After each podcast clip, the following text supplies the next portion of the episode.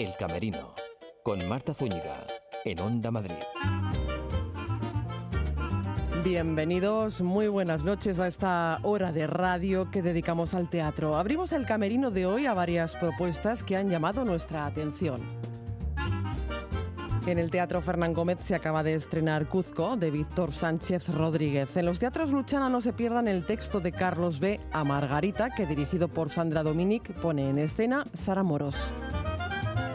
Estaremos en el Teatro Flamenco Madrid, en la calle del Pez número 10, con su director artístico, con Ángel Rojas. Para toda la familia en el Teatro La Latina triunfan los futbolísimos El Musical de Roberto Santiago, creador también de la famosa saga literaria. Y en el Galileo, homenaje al cine mudo de la mano de Christian Martens, de título Sinfonía Muda. Pasen y vean, abrimos el camerino.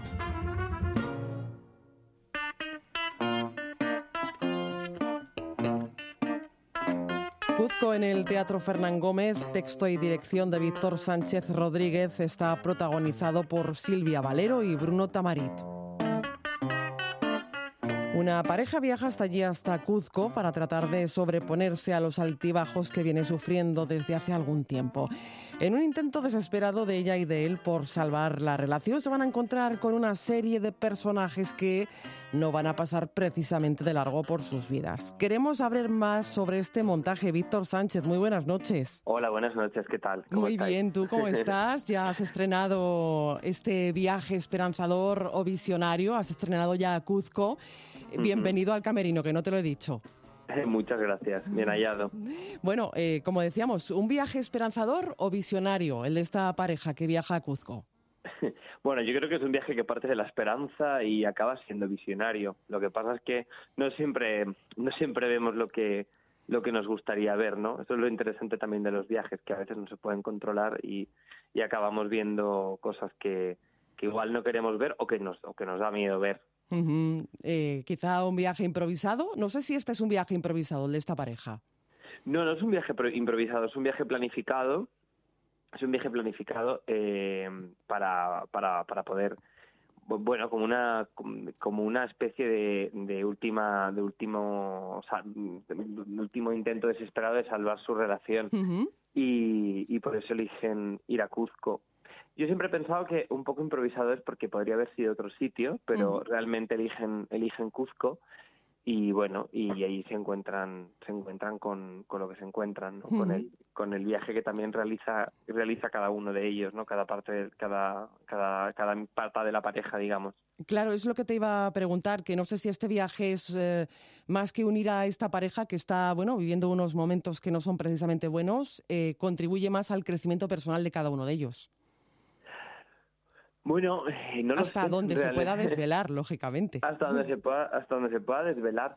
No sé tanto si el crecimiento personal como, como desde luego a, como desde luego a un asumir el, el, lugar vital que se está viviendo. Yo creo, o sea que eh, creo que es lo que lo que les lo que les ocurre a esta pareja. Creo que mm, los dos, eh, creo que el viaje les sirve para descubrir las verdaderas necesidades de cada uno eh, em, por todo aquello por todo aquello que les pasa no lo mm. que lo que les ocurre los personajes que ella conoce eh, otra pareja de españoles que, que conocen que justamente les sirve de espejo no donde ven ven una pareja que es que, que, disfruta mucho de la vida, que es feliz, que, que están en otro momento vital y todo eso obviamente les, les afecta, ¿no? Que los, los, viajes los carga el diablo, yo creo. sí, algunos sí. Desde luego. Porque si me hablas de esta pareja de españoles que se encuentra con su espejo, entrecomillado, eh, pero también hay una italiana preocupada por encontrar la felicidad, hay unos peruanos exiliados en Argentina. Eh, son personajes, creo que como te gusta a ti decir, con corrientes subterráneas. sí, desde luego. No, no, sí, sí que las tienen. Bueno, eh, estos, o sea, realmente estos personajes, la, tanto la italiana como, como los peruanos, son los personajes que, que se va encontrando ella, que de alguna manera, eh, digamos que, que, emprende, que emprende algunas excursiones sola porque, porque necesita tomar aire y, es gente a la que va conociendo.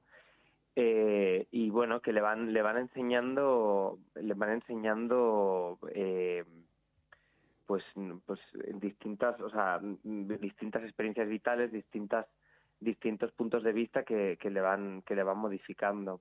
Yo no sé si todo esto con el mal de altura, Víctor. Hombre, el mal de altura afecta mucho, totalmente, sí. De hecho, de hecho así comienza la obra y bueno, eh, la verdad que quien, quien no haya estado en, en Cuzco, pues es, difícil de imaginar, pero aunque es una cosa genética, yo cuando estuve no, no, no me afectó muchísimo, pero, pero algo afecta.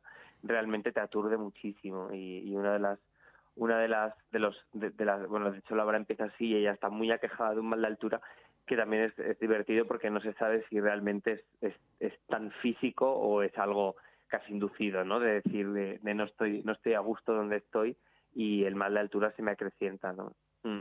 Eh, en medio de la Plaza de Armas, ¿es, cierto que allí se te ocurrió esta historia que también diriges, allá por el 14, 2014? Pues sí, sí, sí, así es. Eh, sí, realicé un viaje con mi padre que ah, lo acompañé a ver Machu Picchu, que, que bueno, nos hace mucha ilusión a los dos. Y justamente cuando estaba en Plaza de, en Plaza de Armas, que viene a ser como las plazas mayores de España, eh, pero que bueno, guardan esa nomenclatura de la época, de la época colonial, eh, se me ocurrió esta historia que, que o sea, yo siempre digo que lo primero que recibí fue una estampa que me parecía demasiado demasiado eh, demasiado reconocible porque de hecho parecía la, la plaza de la plaza de Alcalá de Henares y realmente es como es, es como es como experimentar en primera persona el pasado colonial que ha tenido tu país, ¿no? Que estás en un país donde estás en un sitio muy lejos de tu de tu país y de tu realidad, pero que en algún momento formó parte de tu país. Eso, la verdad, me, me, me trastocó mucho y me rompió la cabeza, ¿no? Y, y justamente mientras estaba sintiendo esto, la cabeza es muy caprichosa, ¿no? Y se puso a lucubrar esta historia de, de esta de esta pareja que, que, que va que viaja a Cusco para, para intentar encontrar la alegría de vivir y o reencontrarla y a lo que se acaba enfrentando son a, sus a sus propios demonios. Los demonios de ella y de él, que son Silvia Valero y Bruno Tamarit, con ese espacio vacío que no sé si simboliza el espacio interior de cada uno de ellos. Bueno, el espacio el espacio vacío desde luego lo que lo que simboliza sí es a veces es que es una, ausencia de significado y el, y, el significado que tienen que llenar ellos. Eh, lo bueno del espacio vacío es que lo puedes es, que lo puedes llenar de con la historia que se está contando.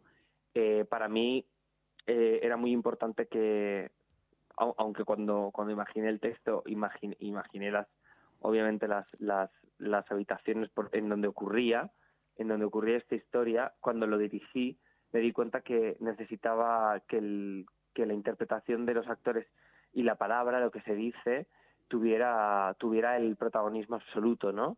Casi como en la tragedia griega, ¿no? Que, que, que, es, que el, texto es básico y capital y que realmente si lo sabes leer está todo, ¿no? Ahí es, está todo, todo lo que se tiene que decir.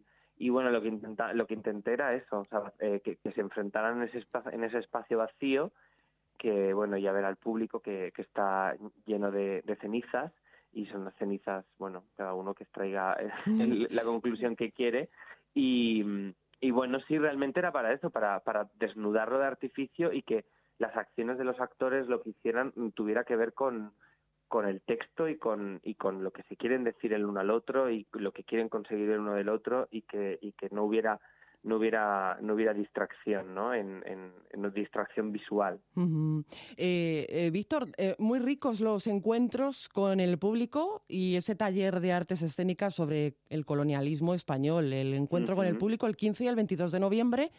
Esto supongo que como decía debe ser muy rico para el autor y director porque de esa manera te devuelve el público lo que le has dado Sí, sí, totalmente. A mí, de hecho, me, me encantan los encuentros con el público, todos los que hemos realizado en las funciones, porque te sorprende muchísimo.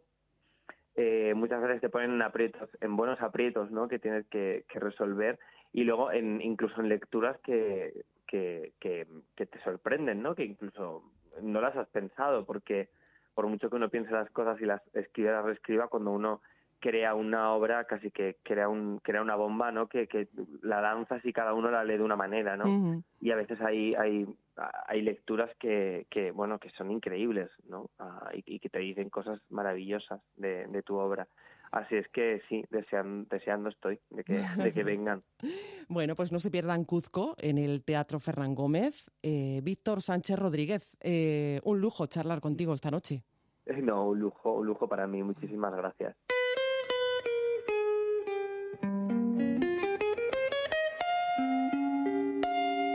Con Carlos B. y Sara Moros. En los teatros Luchana a Margarita. Carlos B. es el autor del texto que dirige Sandra Dominic. Eh, Sara Moros, la protagonista de este montaje.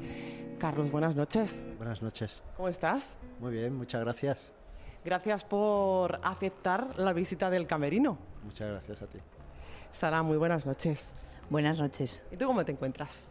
Yo estoy encantada de estar aquí en este camerino. Me pues, encantan los camerinos. Por cierto, en tu camerino, ¿qué hay? ¿Hay mm, algún objeto que sea especial para ti? ¿Algún objeto? ¿Alguna lectura? No sé, algo especial. Bueno, yo no soy, la verdad es que soy poco fetichista, no, no suelo tener, suelo tener lo mínimo aunque, aunque soy una persona que, voy acumulando cosas en casa, pero luego en los camerinos me gusta tenerlo todo bastante limpio. Lo que sí tengo es mi maquillaje, rímel, sobre todo. no, no, no, puedo salir a escena sin rímel, no sé, es, es, la única manía que tengo. Has dicho bien camerinos en plural porque mm, estás simultaneando varios trabajos. Sí, sí, estoy con, ahora mismo con la gira de Tok Tok. en diciembre entramos con la décima temporada y ahora estoy con, disfrutando con Margarita. Ajá. Ah, Margarita, un texto, por cierto, Carlos, traducido a varios idiomas. Pues sí, está en checo, en ucraniano, en polaco, en inglés y en español, obviamente. Madre mía, eh, un, día de cumpleaños, eh, Margarita se encuentra, no sé si decir, un poco sola, eh, porque bueno, sus hijos no la felicitan, pero si hay una persona que le llama. Ahí, podríamos decir, está el punto de partida de, este texto, de esta obra que desde luego no, no deja indiferente. Sí, ese día ella tiene una cita con su médico y el médico le hace el único regalo que recibe en el día, que es la, una noticia terrible y que le hace enfrentarse a, a las ganas de vivir y a, y, bueno, a, a, cómo enfrentarse al resto de su vida, que va a ser, que va a ser poco. ¿Y cómo se puede enfrentar una persona a mm, esa situación? Porque entiendo eh, que la vida pasa como una sucesión de fotogramas. Ahora os voy a preguntar a los dos, ¿eh? Una sucesión de fotogramas, una película en la que aparecen todos los momentos vividos, ¿no, Carlos? Como autor de la obra. Pues cómo te enfrentas, pues ante la adversidad cuando aparece algo imprevisto. Pues en, en este caso Margarita se tiene que reformular. De repente hay situaciones que que salen de nuestra zona de confort y que, están ahí, que unos ignoran, otros intentan eh, prevenir, pero que por desgracia a veces nos tocan y entonces hay que, hay que cambiar, transformarse, reformular uno mismo y su entorno también. Y, esta es la situación que se le plantea a Margarita en esa consulta, ¿no? de eh, cambia tu vida. Hay que resetearse, por decirlo de alguna manera. Sí, hay que resetearse y, yo, bueno, en esos, en esos momentos, yo que he pasado por una experiencia similar, te digo que eh, ahí es cuando te das cuenta de la fortaleza que tienes. Nunca sabes lo fuerte que eres hasta que la fuerza es la única opción de vida que te queda. ¿Por qué a Margarita, Carlos? ¿Cuándo surge este proyecto? Porque lo escribiste hace unos años y ya lo estrenaste fuera de este país, ahora lo traes. Lo has traído, bueno, ya ha pasado por varios teatros. Sí, se escribió en el 2012. Eh, fue, ha sido a principios de este año que se ha estrenado en Praga y, Sara lo acaba de, lo estrenó en, en, Ocaña en septiembre. De hecho, es el, estreno nacional es de, es de Sara y vamos, que está fresquito, fresquito. Es un montaje que tiene mucho, mucho recorrido por delante. Mucho recorrido por delante para este montaje que está ahora en los teatros Luchana. Eh, corran a verlo porque además, eh, bueno, mm, se van a sentir identificados mm, con este personaje, con, con Margarita, sobre todo muchas mujeres, ¿verdad? Sí, bueno, yo creo que cualquier persona, muchas mujeres, por supuesto. En el, día del estreno hemos hecho dos funciones, el estreno y el día siguiente, y vinieron personas enfermas de cáncer o personas familiares con, cáncer y todos me esperaron a la salida para darme las gracias y decirme lo reconfortante que era eh, asistir a una obra de teatro que hablaba de esta manera y en este tono tan vitalista de una enfermedad tan dura que, que, destroza familias y que, y que es muy dura y que ahora mismo es una epidemia para, para nuestra sociedad.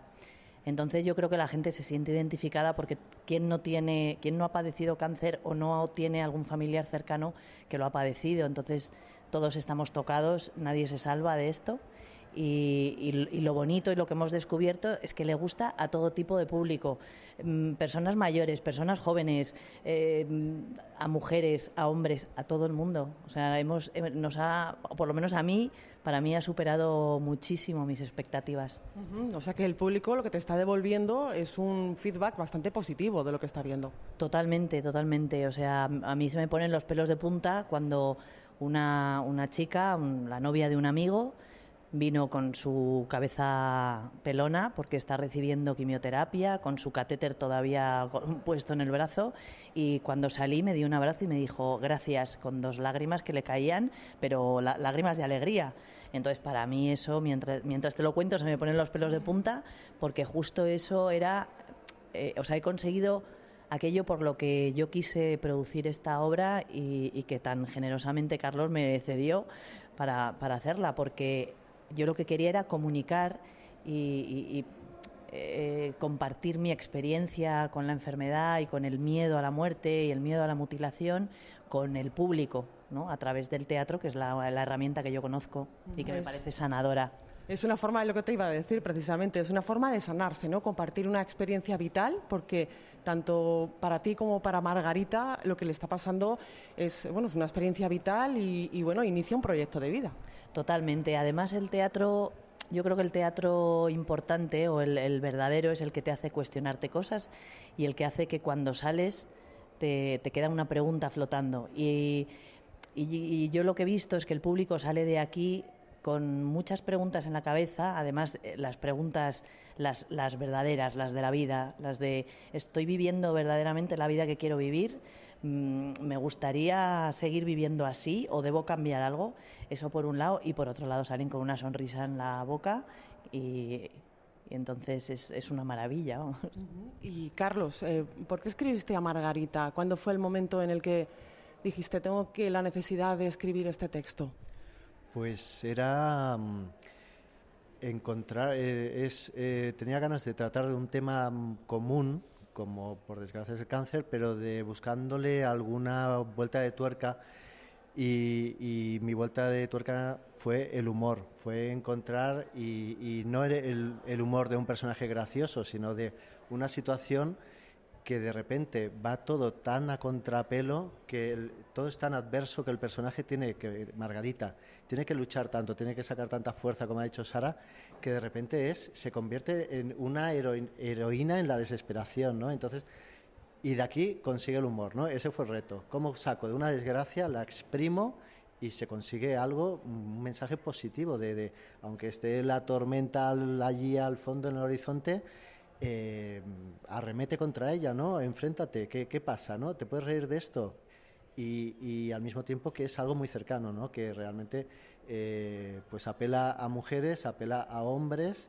También la enfermedad, el cáncer, no es mm, característico de las mujeres, lo que sufre Margarita, que aquí desvelamos un poquito, pero no tiene mayor importancia. porque hay que ir a verla. Hay que ir a verla, hay que ir a verla.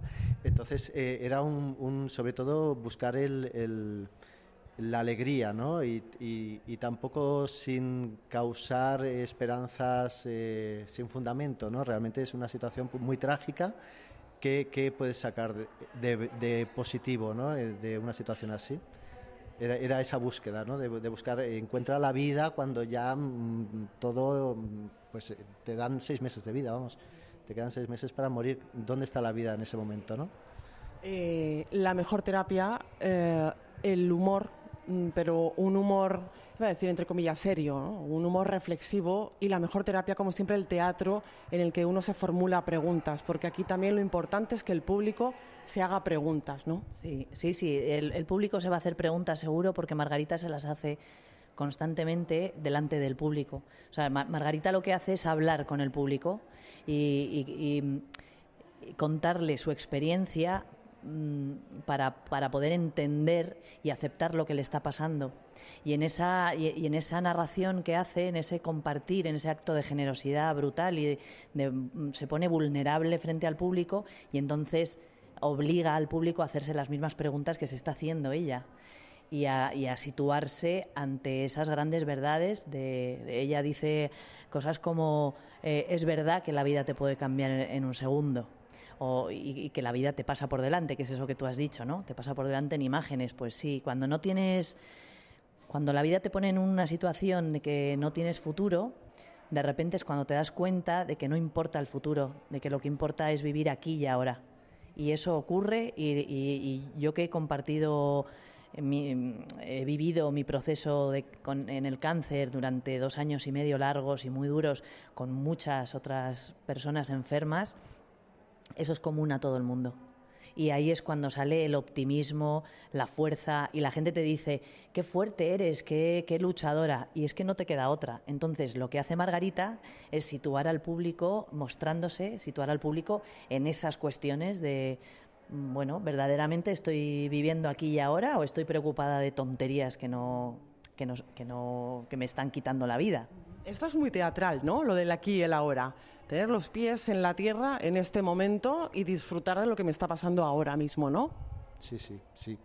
Además, además bueno, desde una, una sabiduría que, que, bueno, Sara tiene mucho desparpajo y tiene la sabiduría para que, para que no quede, no es, vamos, que, que ves una línea de vida.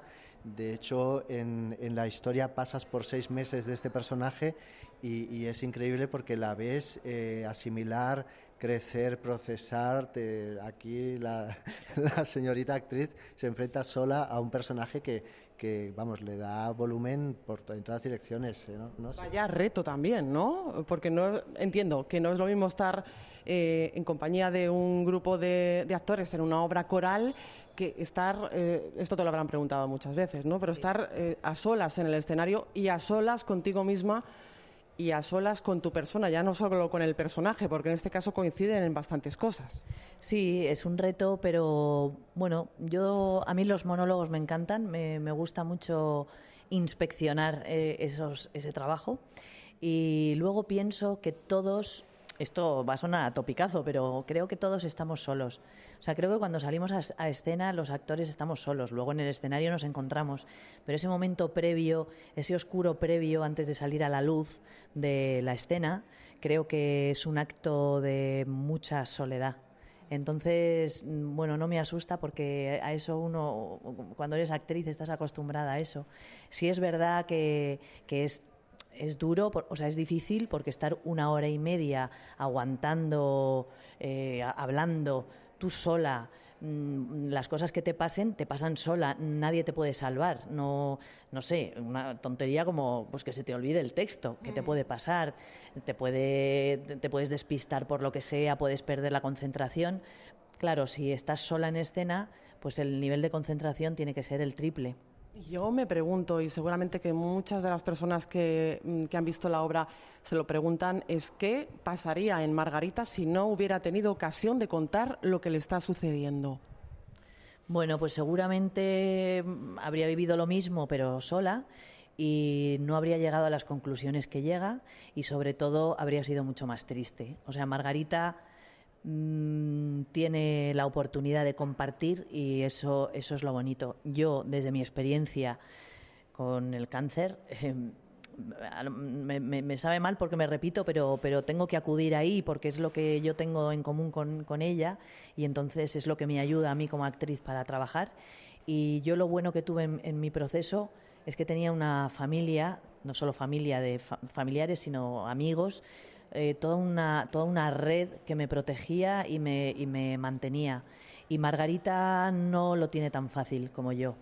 Entonces el público es esa familia que ella se ha buscado para poder, para poder transmitir esto y compartirlo. Creo que los enfermos de cáncer eh, necesitan hablar de lo que les está pasando y creo que la peor, mm, lo peor que le puede pasar a un enfermo de cáncer es el silencio y que, que, hablar es lo más sanador. Y yo tuve esa suerte, pero Margarita no la tiene.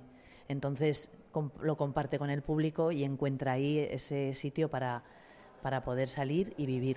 El calor del público. El público en los teatros Luchana eh, corran a ver a Margarita, escrita por Carlos B., dirigida por Sandra Dominic y protagonizada por Sara Moros. Sara, mm, muchísimas gracias por atender la llamada del camerino y Carlos también, como siempre, un placer. Gracias a los dos. Muchas gracias a ti. Gracias a ti por, por invitarnos. El Camerino, en Onda Madrid. Y cambiamos de palo, hablamos ahora de flamenco.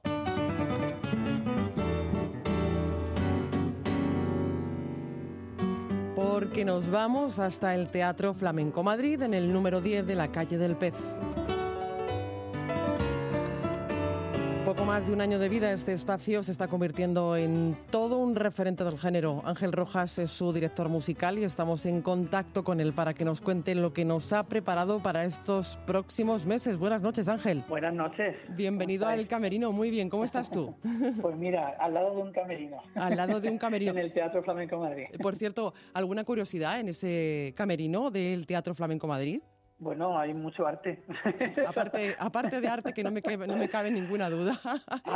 no, hay, mucho, hay muchas horas de muchas horas de trabajo en ese camerino. Mm, bueno, pues nos trasladamos, como les contamos, vía telefónica a los camerinos de Teatro Flamenco Madrid, que bueno, ha cumplido el pasado mes de septiembre, si no me equivoco, ya un añito de vida y se presenta con un menú que queremos degustar. Nuevos ciclos, como esos lunes flamencos, que nadie debe perderse, ¿verdad, Ángel? Cierto, cierto Marta, sí, la verdad es que estamos muy muy contentos de, poder ofrecer una otra propuesta y otra oferta de ocio cultural en Madrid o de sumarnos a, toda la que hay, que es maravillosa. Y los lunes, eh, que como yo digo, que los lunes son los nuevos sábados, pero en cualquier caso, aunque sea lunes, aunque sea domingo, en el teatro siempre tenemos un, bueno, intentamos, o por lo menos desde mi parte de la dirección artística, intentamos que, que la oferta sea sea muy agradable y sea muy apetecible y, a, la vez que construya un, un, mensaje y un, y un diálogo artístico con, con, con, la ciudad, ¿no? con Madrid. Yo soy madrileño de cepa y, y, la verdad que mi ciudad se merece todo lo mejor y en eso estamos trabajando.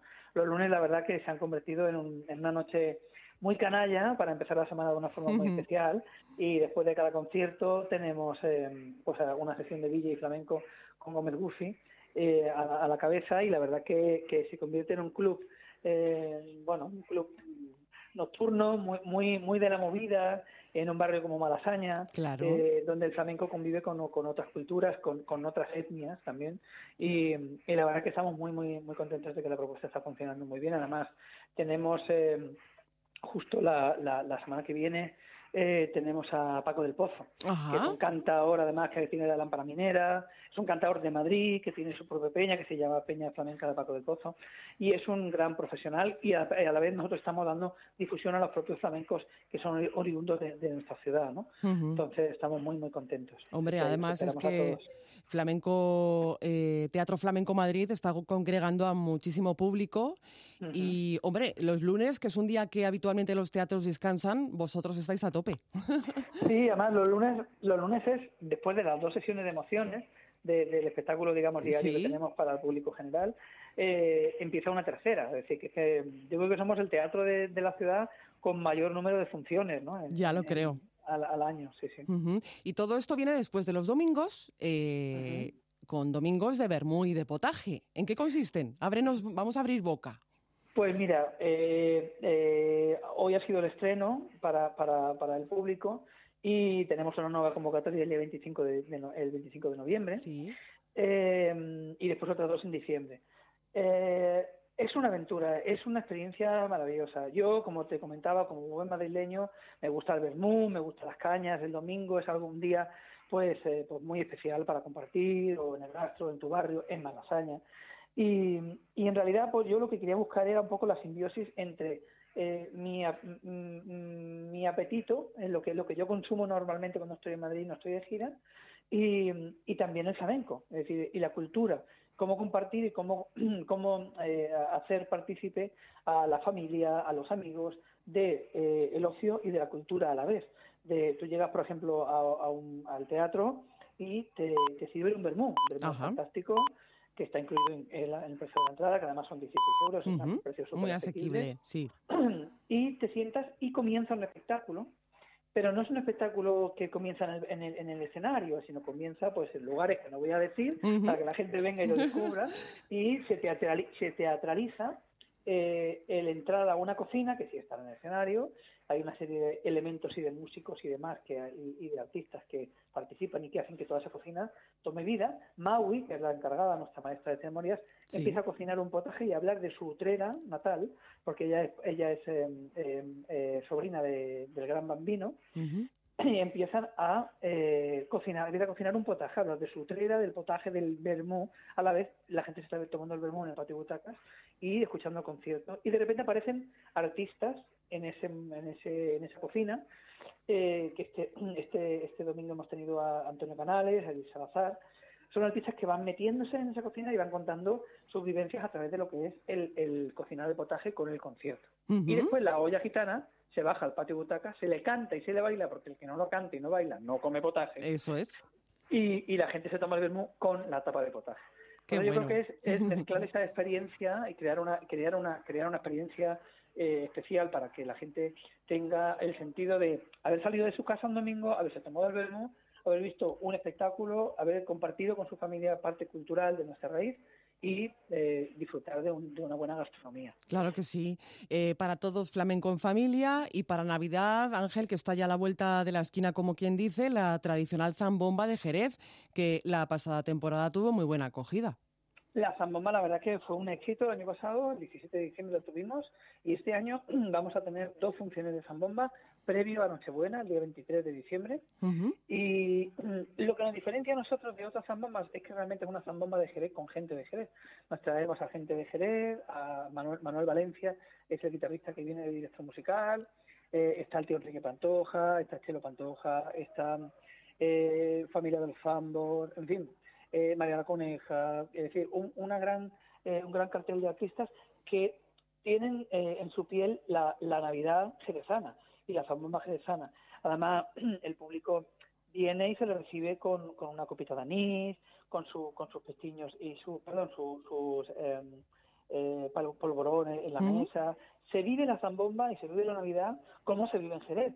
Además, eh, la directora operativa del, del teatro, que es jerezana, eh, eh, pues la verdad que eh, nos, ha, hecho participar a todos y nos ha impregnado a todos de, ese ambiente y, ella es la verdad que la gran precursora de todo este proyecto. Y la verdad que funcionó el año pasado estupendamente y este año va a funcionar igual de bien o mejor. Ya Tenemos lo creo. funciones a las 5 de la tarde y después otra a, las 10 de la noche, el día 23, previo a Nochebuena. Yo creo que es una, una fecha fantástica para poder compartir en familia, lo mismo que con el Bormón y Potaje, porque el espacio del Teatro Flamenco Madrid, mi objetivo como director artístico, es que se convierta en un lugar de ocio cultural para Madrid y para fuera de Madrid, porque todo el público que nos visita de, diferentes nacionalidades del mundo se tiene que llevar a una excelencia de todo lo que, de lo que tiene como repertorio el, Teatro Flamenco Madrid. Yo creo que cada uno en su, en su faceta, lo mismo que hacen eh, los museos, los grandes museos que tenemos, las pinacotecas eh, como el Prado, como Thyssen o como el, Reino Sofía o otros tantos santos que tenemos en Madrid. Nosotros desde nuestra eh, parcela tenemos que cuidar al turista y al, y al público de Madrid dándole excelencia, para que se vayan con un buen paladar, con un buen sabor de boca de lo que tiene que ver con nuestra cultura más genuina, que es el flamenco. Y dentro de, esa, de ese menú y de buen paladar está Emociones, el espectáculo Emociones que luce también renovado. ¿Qué cambios eh, podemos apreciar en este montaje que ya de por sí cuando se estrenó era una auténtica joya? Bueno, en, este momento eh, yo firmo la producción nueva y, y la verdad que le he querido impregnar mm, bueno toda la personalidad que, que, que, me caracteriza con respecto a lo teatral, todas las proyecciones.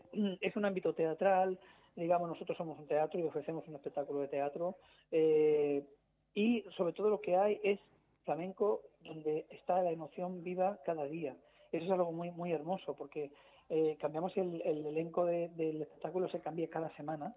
Entonces, cada, cada elenco ofrece dentro de esa propuesta artística eh, su personalidad, su forma de entender la vida, su forma de entender el arte y lo transmite al público de una forma muy natural a través de la emoción. Por eso se sigue llamando emociones, porque realmente no hemos encontrado ningún otro, ninguna otra palabra que defina mejor lo que sucede cada día en la calle del Té número 10, en el Teatro Flamenco Madrid, que es eh, la emoción a flor de piel. Ese es nuestro objetivo, por eso trabajamos y hay un gran equipo trabajando eh, eh, para que cada día tengamos esa esa diferencia y cada día tengamos esa excelencia sobre el escenario. Claro, por eso Teatro Flamenco Madrid se ha convertido ya en un referente del género aquí en Madrid, un encuentro para la cultura, para los amantes del flamenco y de todo el que quiera adentrarse en este arte universal que, por cierto, es patrimonio cultural inmaterial según la UNESCO.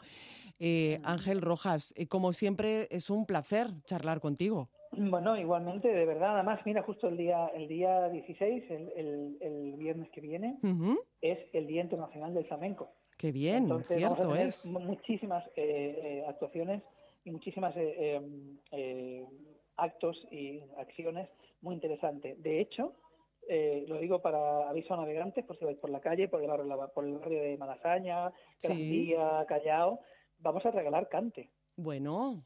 Solo digo eso, vais a encontrar con muchos grandes cantadores y cantadoras regalando el cante en cualquier lugar, en cualquier parada de autobús, en cualquier eh, establecimiento. Vamos a tener la oportunidad de regalar cante. Además es algo súper hermoso. Me parece algo bellísimo porque eh, cuando uno tiene algo tan grande y tan poderoso como el flamenco, lo más, eh, lo más honesto y lo más bonito y lo más hermoso es poderlo regalar. Entonces nosotros hemos decidido, yo he decidido como director artístico que esa propuesta tiene que ser gratuita y tiene que ser algo que nazca del tú a tú. Entonces, de repente puedes estar por la zona y te puedes encontrar con que te regalen un fandango de Huelva o una soleada de Alcalá. Pues muchísimas gracias por ese regalo, Ángel. a vosotros.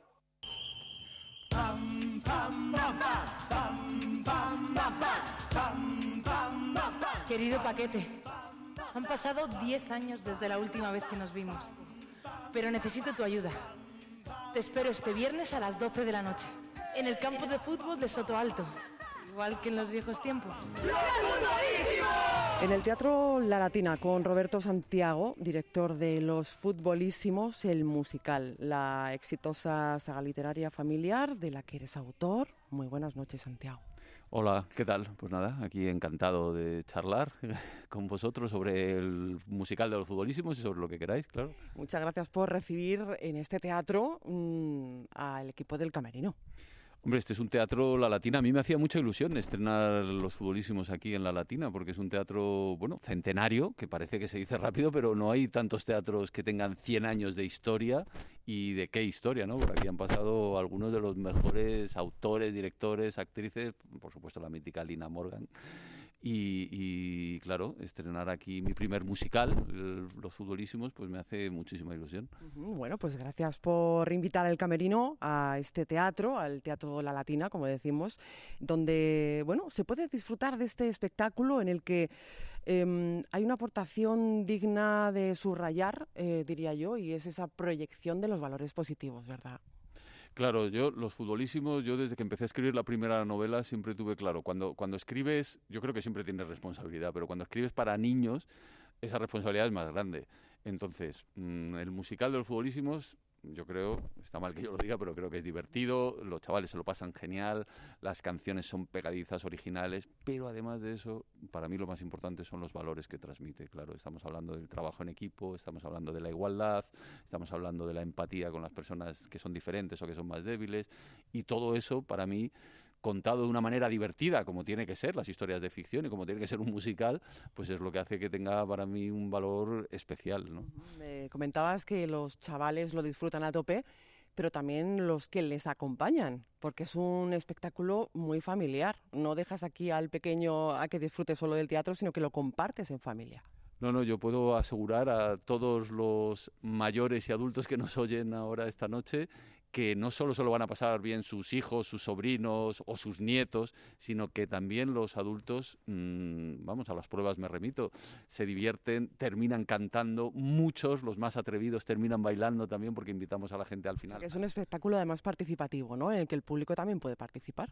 Solo el que quiera, ¿eh? que nadie se asuste, solo, el que quiera, pero sí que hay momentos en donde se pide al que le apetezca que se sume a las canciones, que al final terminen bailando, los actores al final bajan al patio de butacas y con los que le apetece, solo con los espectadores que le apetece, pues se, se les invita a que se sumen a, esta fiesta, porque al final es un musical que es una, una fiesta y me lo decían pues muchos espectadores. Yo vengo a ver muchas funciones del espectáculo y, me gusta ver la reacción de la gente en directo, en caliente, ¿no? Y, muchos me lo dicen al salir y, es que mm, quiero, quiero, quiero seguir cantando. O sea, sí, sí, no, bueno, eso, eso también, ¿no? Que eso está muy bien. Son 80 minutos y la gente se queda con ganas de más.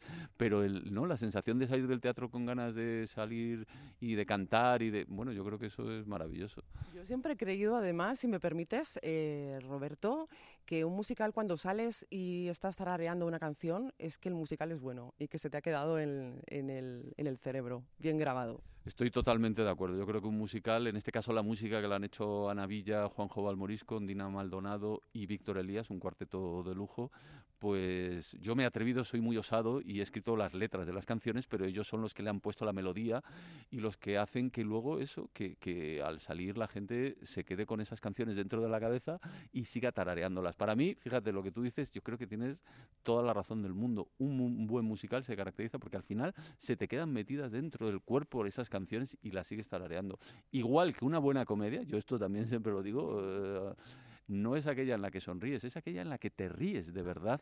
Y yo esto lo defiendo muchísimo. Creo que hay una cosa física de reírte en las comedias, y el musical de los futbolísimos también es una comedia, que es muy saludable, pero mucho. El humor es una de las cosas más importantes que tenemos. Desde luego, la mejor terapia.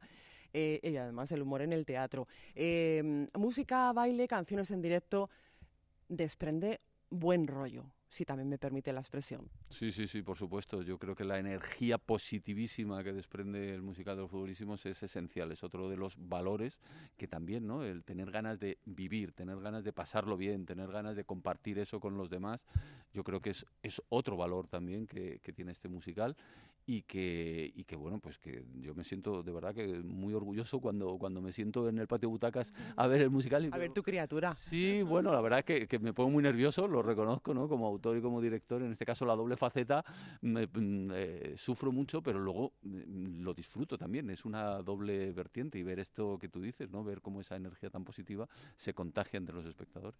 Arranca la historia diez años después de la última vez que están todos reunidos, todos los chavales, ¿no? Ese es el punto de partida de este montaje. Claro, los futbolísimos en 14 novelas que se han publicado ya, que se dice rápido, 14 novelas que he escrito, eh, siempre son niños los futbolísimos. Y aquí era el reto, eh, que no fue idea mía, ha sido idea de los propios lectores. Yo hago muchísimos encuentros en bibliotecas, en colegios, en, en ferias del libro con, con, niños y con niñas. Y una de las preguntas que me repetían, pero muchísimas veces de verdad, era ¿qué va a pasar con los futbolísimos cuando se hagan mayores? ¿Van a seguir siendo amigos? ¿Se van a dejar de ver? ¿Van a seguir jugando al fútbol? ¿Van a seguir resolviendo misterios? Porque los futbolismos son fútbol y misterio. Y entonces yo pensé, bueno, esto merece una respuesta y no una respuesta solo mía eh, con los chavales que tengo la oportunidad de, ver en directo, sino una respuesta en este caso en formato de espectáculo teatral y en formato musical. Eh, eres aficionado al fútbol, entiendo, ¿no? sé que eres muy aficionado al fútbol y entiendo que al misterio. Imagínate, yo creo que sería imposible de verdad escribir eh, sobre fútbol si no te ya no te gusta, te apasiona el fútbol igual que el misterio. Yo creo que todos los escritores al final escribimos sobre aquello que de verdad nos gusta, nos apasiona, nos moviliza y yo siempre lo he entendido así. A veces te sale bien, otras veces no tanto, a veces tienes éxito. Yo tenido una suerte, yo me considero muy afortunado, dos millones de libros vendidos con los futbolísimos. Bueno, es un milagro. Pero aparte, esto ya es una cosa que nunca se sabe. Pero lo que sí tienes que tener clarísimo como escritor, yo esto, vamos, lo, siempre lo he hecho, es escribir con el corazón sobre aquellas cosas que te, que te mueven de verdad, que te interesan, que te gustan, e intentar convertirlas en material narrativo que, que, le, que transmita y que llegue a la gente, claro. Roberto, ¿cuándo decides ponerle música a toda esta aventura literaria? Pues esto, no sé si te lo vas a creer, pero te prometo que no fue una decisión, surgió sobre la marcha. Es decir, yo me pongo a escribir la obra de teatro. Sí decidí, sí tuve la decisión de convertirlo en teatro. Yo, yo he escrito mucho teatro y creo que el teatro para niños, hay muchísimo teatro para niños, a veces muy bueno, pero otras veces no tanto, no tanto. Y creo que tenemos la obligación, de verdad, de formar espectadores a los niños desde pequeños. Entonces pensé, los futbolísimos aprovechar que ha sido este éxito para también llevarlo al teatro. Pero cuando me puse a escribir, la sorpresa para mí fue que esta historia de 10 años después, de los personajes que se reencuentran después de 10 años de no verse, había tantas emociones que transmitir que te prometo que cuando me puse a escribir, digo, aquí esto ya no hay palabras para transmitir las emociones y necesito la música. A mí me da muchísima envidia los músicos porque son capaces de transmitir unas emociones, eso, que tienen un color, que tienen un. que, que, no hay palabras para definir y por eso se convirtió en musical. Este equipo de nueve chicos y chicas. Eh, que de repente mm, son sorprendidos con una carta misteriosa, ¿no? Elena Conache, que es la, el personaje, la protagonista que interpreta en el musical Ondina Maldonado, es la que moviliza a los futbolísimos, escribe esta carta misteriosa donde les vuelve a, a pedir que se reúnan en el campo de fútbol a medianoche, a las 12 de la noche precisamente. Una buena hora para jugar al fútbol, ¿eh? Una hora buenísima. El pacto de los futbolísimos lo crearon siendo ellos niños a las 12 de la noche en el campo de fútbol. Entonces, fíjate, ahora se vuelven a reunir eh, a través de esta carta, que en el musical se explica, dice, todavía, aunque os parezca increíble, todavía hay gente que escribe cartas, todavía queda alguien. Bueno, y aquí se vuelven a juntar, Paquete, Angustias, Camuña, Tomeo, Marilyn, todos los futbolísimos se vuelven a juntar y pasa una cosa maravillosa que es que ellos, sin darse cuenta, aunque ya han crecido y tienen veintipico años, al estar juntos se vuelven a convertir en niños. Y esto es una cosa que, que, mm, ellos no son conscientes de que les ocurre, pero tú como espectador te vas dando cuenta. Dices, pero si es que al estar juntos otra vez son niños. Dicen, vamos a ponernos el uniforme. Efectivamente, y se lo ponen, se lo ponen el uniforme de los futbolísimos para jugar y vuelven a tener pues los ingredientes que tenían ¿no? Eh, cuando eran niños. Eh, el fútbol, por supuesto, la amistad esencial y el misterio, porque en el musical de los futbolísimos también hay un misterio, claro, si no, no serían los futbolísimos. Claro, ahí está la trama, ¿no? Y ahí está la música y las canciones como hilo conductor. Y además aporta una novedad, que esta historia no se ha contado en ninguna de, las, eh, de los libros que has publicado. Sí, eh, las 14 novelas publicadas hasta ahora, por ejemplo, la película, que se estrenó este verano pasado, era la primera novela llevada al cine. Sin embargo, el musical es una historia nueva, original, que se ha escrito, que la ha escrito especialmente y exclusivamente para, para el teatro, en este caso para, para el musical. Y luego, bueno, pues tuve la idea con la editorial SM de, de publicar el libreto. De lo que te iba a decir, que encima tienen los chavales la suerte de contar ahora con el libreto de la obra. Sí, porque yo creo que eso tenemos una cierta obligación también, ¿no? De, de acercar el teatro, de hacerlo lo más accesible, lo más divertido posible para, para los jóvenes lectores y, publicar el libreto en una edición, por cierto, que a mí personalmente me encanta, que ha hecho SM muy, muy chula, eh, está publicado, no está novelizado, es el texto completo de la obra de teatro. Entonces tienen la oportunidad, además han publicado una guía didáctica con todos los valores que tiene el musical, entonces los que quieran, pues pueden ver la obra, luego leerla, luego representarla a ellos, cantarla a ellos, o al revés, primero leerla y luego verla aquí en la latina, en fin, yo creo que es una doble faceta que es un, bueno, no solo pasarlo bien, que también, sino además una parte de aprendizaje. ¿no? Sí, tiene una labor didáctica que está clara, eh, porque además enseña también otra de las cosas que hay que subrayar es el crecimiento personal de los personajes. Claro, eh, efectivamente, ¿no? Yo creo que los niños y las niñas se ven reflejados en ellos. De hecho, muchos eh, lo dicen también al salir, ¿no? Pues yo quiero ser como Elena Conache, yo quiero ser como Anita, yo quiero ser como Paquete. Y se ven reflejados en ellos ese crecimiento, ese, esos personajes aspiracionales, pues hacen que, que se sientan identificados y yo creo que al final es lo más importante.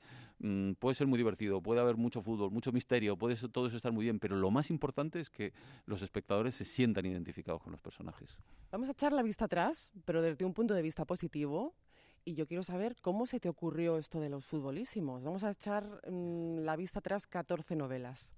Bueno, pues los futbolísimos nacieron eh, gracias a una editora maravillosa que se llama Berta Márquez de la editorial SM, con la que yo ya había trabajado, yo había publicado con ella algunas novelas y eh, me propuso escribir una colección y juntos fuimos pergeñándola y tuvimos, desde el principio tuvo la vocación de ser una colección. No sabíamos que tantas novelas, pero sí vocación. Y yo siempre lo digo, yo no habría sido capaz de escribir los futbolísimos si yo de pequeño no hubiera leído una colección que se llama Los Cinco, de Enid Blyton. Hombre, claro.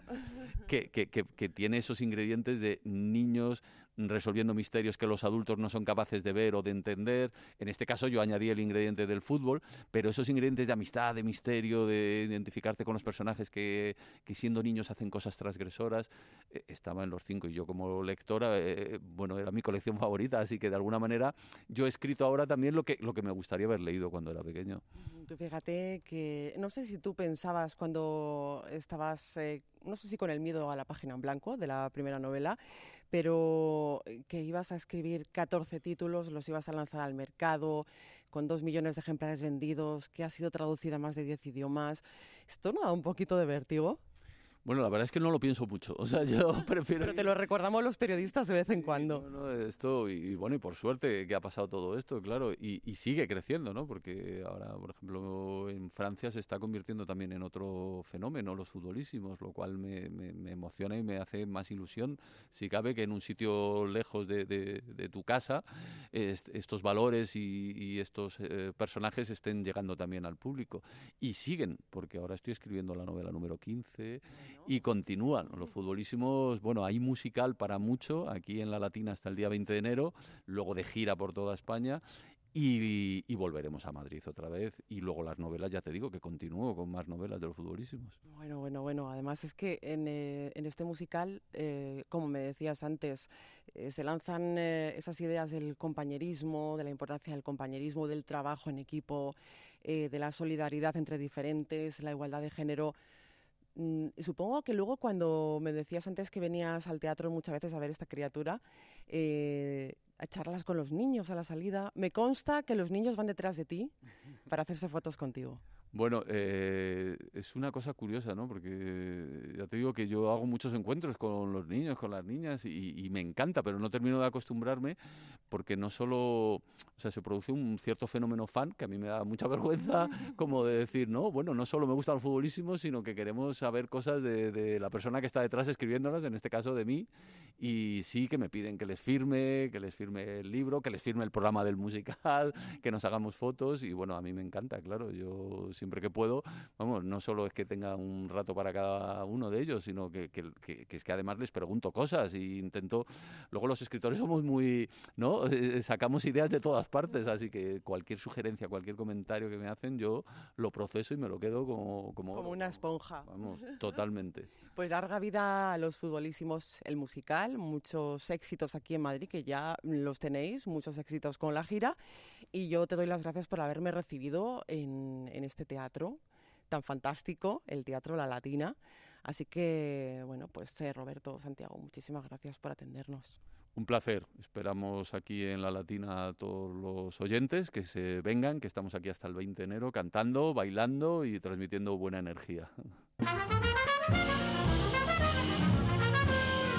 El Camerino, en Onda Madrid.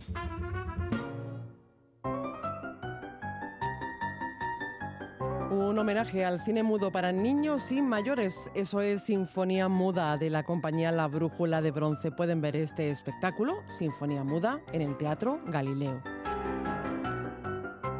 Es un montaje donde prima el teatro gestual en el que el espectador hace un recorrido con la ayuda de cuatro actores de la historia del cine mudo de los primeros días del séptimo arte. Está creado y dirigido por Cristian Martens, a quien saludamos. Buenas noches, Cristian. Hola, ¿qué tal? Buenas noches. Bienvenido a El Camerino, ¿cómo estás? Pues bueno, muy bien, ahí estamos. Ahí estamos con Sinfonía Muda, que es un gran homenaje al cine mudo para toda la familia, ¿verdad? Sí, en principio es un montaje eh, pensado para el público infantil, pero que pueda disfrutar toda la familia. ¿no? Uh -huh. Son cinco pequeñas historias ¿no? que recrean sí. aquel formato de los primeros días del séptimo arte. Entonces, eh, las cintas no tenían sonido y había un pianista en directo poniendo la banda sonora. En este caso, algo similar, ¿verdad, Cristian? Claro, con esa idea jugamos. Realmente el pianista es también un actor, finge tocar el piano, pero está en escena todo el rato e interactúa con los actores que supuestamente van eh, eh, mostrando estas, estas cinco escenas de cine mudo, ¿no? Y es todo gestual, no, no hay palabras, nada más que eh, algunas proyecciones entre escena y escena, ¿no? que tienen una pequeña narración, pero por el resto es todo gestual, es todo teatro con, con gestos. Sí, teatro gestual a partir de esos cuatro personajes que dan vida a otros eh, cuantos personajes, a unos 16, creo haber contado, eh, que se sirven, como me decías, eh, bueno, de la mímica y de ese supuesto pianista que va interactuando con la escena. vemos en el montaje un parque, una sala de cine, una estación de tren, una carpa de circo, un lujoso café. Bueno, Cristian, es la magia del teatro y la magia del cine que en este caso van de la mano, ¿no? Claro, porque jugamos también con proyecciones, con lo cual, pues bueno, incluimos ese elemento del como cinematográfico, ¿no? Pero dentro del mundo del teatro, ¿no? Entonces estamos jugando constantemente con ambas cosas y, y sí, realmente la idea era eso, crear más bien eh, escenas de situación, ¿no? En las que hay una cierta situación en un contexto concreto y en la que se desarrollan eh, estos personajes. Ah, y estos actores recurren al clown, recurren al mimo, al slapstick y bueno, y una estupenda sincronización de los movimientos con, con, esa música. Y esos rótulos de cine mudo que no faltan, aunque bueno, la historia, Cristian, se entendería sin ellos, ¿no? Sí, la historia se entendería perfectamente, simplemente nos, nos ayudan un poco a, a situar ciertos elementos ¿no? de, la mímica, pero realmente se pueden entender perfectamente sin, sin necesidad de estos rótulos, ¿no? porque la idea era esa sobre todo, ¿no? La idea mm. era poder construir unas historias que se pudieran narrar a través de, la mímica, del gesto y, como dices, de la sincronización, ¿no? que realmente es quizá el elemento que le da más magia ¿no? al, montaje, ¿no? que es la, sincronización con la música. Me hablabas de esas eh, proyecciones que nos van situando en los diferentes espacios que antes mencionábamos, pero también se proyectan escenas reales de cine mudo. Y también hay explicaciones didácticas. Desde luego, el espectáculo eh, está claramente dirigido a un público para que, bueno, pues ya no solo que disfruten del teatro y aprendan a disfrutar de él, sino también del cine, de aquellos em, primeros, eh, de, cuando echó a andar el cine, ¿no? Exacto, y sobre todo porque, bueno, la, gente de mi generación todavía, mm, eh, por, pues por algunas ciertas carencias que teníamos cuando éramos pequeños, pues disfrutábamos a, a, veces de las películas de cine mudo, ¿no? Pero las nuevas generaciones no tienen casi ninguna referencia, ¿no? De, lo que era el cine mudo y de cómo era, de cómo se trabajaba, de cómo de cómo se, se expresaba, ¿no? Entonces, eh, estas pequeñas proyecciones, como dices, ¿no? Pues nos ayudan a situarnos un poco y tienen un, pequeño elemento didáctico, ¿no? Para, para eso situar a los espectadores más pequeños, ¿no? Dentro de lo que era el cine mudo. Eh, quizá fue esta afición al cine mudo lo que te llevó, Cristian, a crear este espectáculo tan divertido.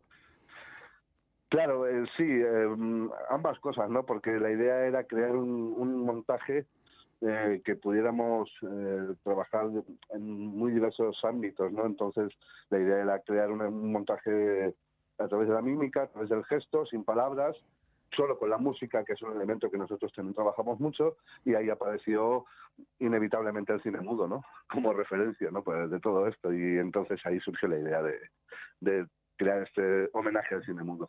Esta sinfonía muda a cargo de la compañía La Brújula de Bronce en el Teatro Galileo en el que encontramos un pequeño piano, un banco y, y para qué más, ¿no? Teniendo la destreza de los actores. Claro, la idea era sobre todo esa, ¿no? Tener solamente estos elementos y alrededor de este elemento que es el banco giran todas las historias, ¿no? Y luego, bueno, pues está este piano que, ya te digo, ni siquiera es un piano real, es un piano fingido, ¿no? Pero, pero bueno, eh, simplemente estos elementos y, y la proyección, que es un poco lo que le da la idea de cine, ¿no? Es todo lo que lo que realmente necesitan las historias para ser narradas. ¿no? Un gran homenaje teatral al cine mudo, no se lo pierdan, creado por Christian Martens. Cristian, muchísimas gracias por atender la llamada del Camerino. Nada, muchísimas gracias a vosotros.